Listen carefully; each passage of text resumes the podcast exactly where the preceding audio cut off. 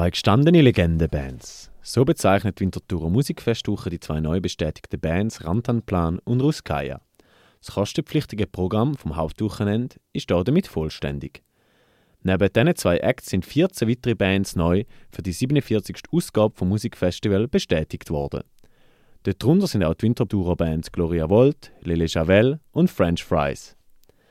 Eine Band, die man ebenfalls sehen kann, ist Wetlag.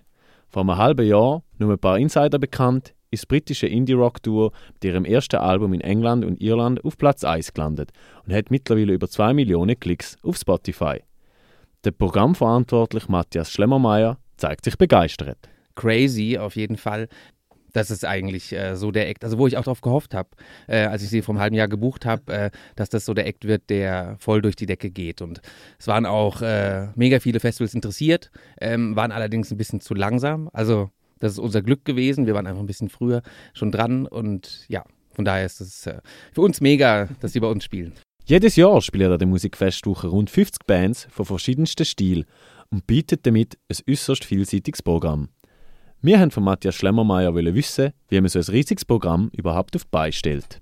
Also ich versuche einfach ähm, eine möglichst große Bandbreite herzustellen, also auch im auch im kostenpflichtigen Programm und manchmal ergibt sich einfach, dass man vielleicht schon zwölf Monate vorher irgendwie einen Eckpfeiler hat. Also man weiß, ah, Genre Pop ist schon besetzt, darum muss ich mich nicht mehr kümmern eigentlich und kann dann ein bisschen selektiver schauen, was kann ich noch in anderen Genres an den anderen beiden ähm, Tagen vom, vom kostenpflichtigen Programm ähm, buchen? Und so ist es jedes Mal eigentlich ein bisschen anders wieder. Also man, man hat natürlich seine Wunschliste, die man jedes Jahr erneuert und schaut, ob es äh, klappt und nicht. Und äh, meistens sind es Absagen natürlich, aber es ist ähm, so ein steter Prozess und manchmal sind es auch Bookings, ähm, wo man drei Jahre dran war und dann klappt es einfach halt im dritten Jahr erst und nicht gerade im ersten. Und äh, so ist das immer fortlaufend und ein bisschen anders immer. Die Winterthurer Musikfestwoche berücksichtigt auch die Regionalmusikszene. So findet jedes Jahr die Winti Night statt, wo die Bühne von Winterthurer Bands bespielt wird. Neben dem versucht man auch am musikalischen Nachwuchs eine Plattform zu bieten unter anderem mit der Startrampe, wo man sich als junge Band bewerben kann, um dort drauf ein Konzert zu spielen.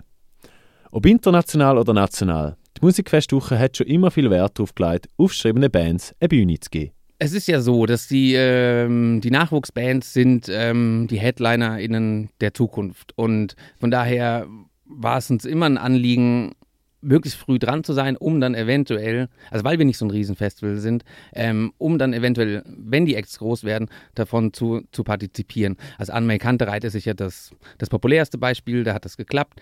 Ähm, klappt natürlich nicht immer, ähm, aber Nachwuchsförderung ist auch, ich habe das Gefühl, dass wenn wir nicht die Möglichkeiten geben, den ähm, jüngeren neuen Bands, die noch nicht so viele Tickets verkaufen, ähm, dann werden die auch nie größer werden. Und von daher ist es ähm, ist es teils egoistisch, ähm, halt, halt, diese Bands zu buchen, weil wir einfach hoffen, dass daraus was wird und wir uns das dann später auf die Fahne schreiben können.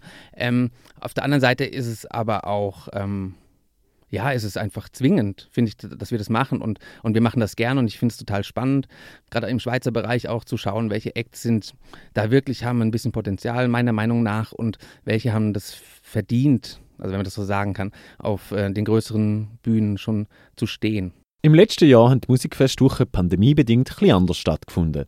Statt wie gewohnt in der Innenstadt haben Konzerte in verschiedensten Parks der Stadt verteilt stattgefunden. Das Jahr findet das Festival wieder statt, wie man es kennt. Ganz spurlos ist das letzte Jahr aber nicht vorbeigegangen. Einfließen tut wahrscheinlich vielleicht nicht so viel Sichtbares, aber wahrscheinlich innerhalb des Teams fließt äh, viel mit ein. Also weil wir gemerkt haben, dass wir auch äh, bei sehr herausfordernden Situationen ähm, man trotzdem Möglichkeiten schaffen kann, dass man ein tolles Festival am Ende hinbekommt. Das kann uns eventuell für die Zukunft, wenn es wieder irgendwelche Hürden gibt, ähm, dabei helfen, diese irgendwie positiver anzugehen.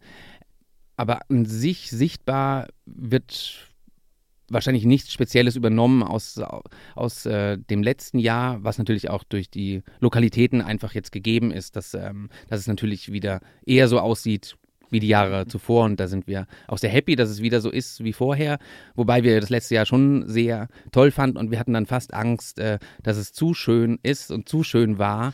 Ähm, ja, dass wir gar nicht mehr zurück wollen. Das wollten wir den Anwohnenden Ähm, dann Riechenbergpark, Bühlpark, äh, genau, den hatten wir versprochen, dass wir ein Jahr das machen und, da, und daran halten wir uns auch.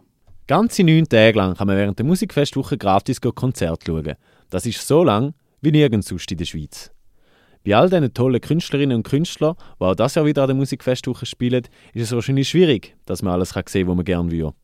Wir haben darum den Matthias Schlemmermeier noch gefragt, was man auf keinen Fall verpassen darf. Also auf jeden Fall Arouge Aftab in der Stadtkirche am Mittwoch, 17. August, wenn ich mich nicht täusche. Dann Wet Leg, auf jeden Fall am Sonntag, 21. Äh, auf der Steibi. Ein Eck, den ich auch noch super spannend finde, ist Kmet aus Irland. Es ist, ähm, geht ein bisschen Country, Pop, keine Ahnung, man, man kann es nicht so wirklich greifen. Sie hat auch in Irland aktuell mega Erfolg, ist dort auch auf Platz 1 in den Albumcharts gewesen. Ähm, ja, das sind wahrscheinlich gerade die drei, die mir meist oder gerade einfallen. Auf der anderen Seite freue ich mich auch sehr auf Calabrese und das Rumpelorchester. Ich glaube, das wird eine ganz spannende, ja, ravige, tanzbare, äh, spaßvolle Geschichte. Und ich glaube, jeder Tag hat wirklich so eine Perle mindestens zu bieten. Und das Coole ist ja auch bei uns, dass es durch die verschiedenen Spielorte, dass, wenn es einem auf der Steibe nicht gefällt, kann man halt vielleicht mal auch beim Rullot schauen oder auf dem Kirchplatz oder in der Stadtkirche an den drei Abenden. Und ähm, das finde ich auch das Schöne. Die Winterthurer Musikfestwoche findet das Jahr vom 10. bis zum 21. August statt. Neun Tage davon sind Gratiskonzerte. Am kostenpflichtigen letzten Wochenende kann man unter anderem das KP, Black Midi, Fontaines DC oder auch The Tallest Man on Earth sehen. Mit dabei sind dann auch sicher wieder wir vom Radio Stadtfilter.